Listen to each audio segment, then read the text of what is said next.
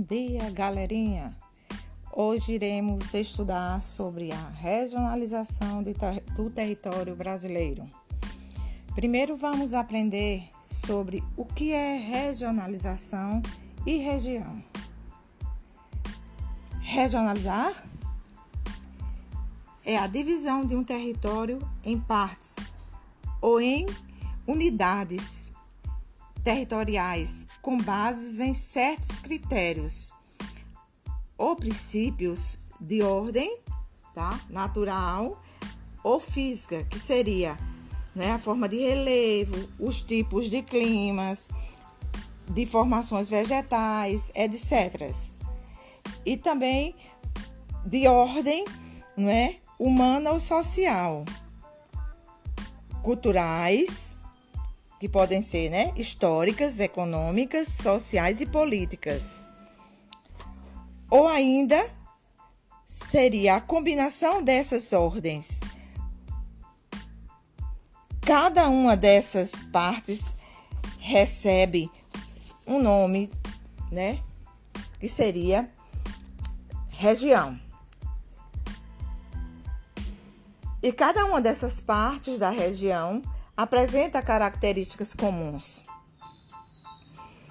Vamos primeiro iniciar falando sobre né, Brasil regionalização oficial. Então é a nossa regionalização quando não é os geógrafos dividem o Brasil em partes. Então em cinco regiões. Essa regionalização é considerada né, pelo IBGE, Instituto Brasileiro de Geografias e Estatísticas. Então, que é uma, um órgão do governo federal, com base nessa combinação de aspectos de ordem natural e humana, principalmente econômica, não é? Dividiu o território brasileiro em cinco regiões também chamadas de macro-regiões. Essa é a regionalização oficial do nosso país. Vamos ter também uma, um outro tipo de regionalização, seria o não oficial. Elas existem em, com outras divisões regionais do Brasil elaboradas tanto por geógrafos do IBGE como por pesquisadores de universidades. Entre elas, destacam-se as regiões de influência urbana, que consideram os centros urbanos como fatores estruturantes do espaço em decorrência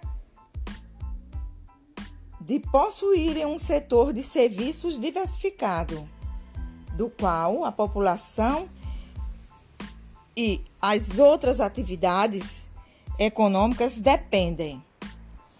Vamos também falar sobre a regionalização não oficial. Essa regionalização não oficial existem, né, outras divisões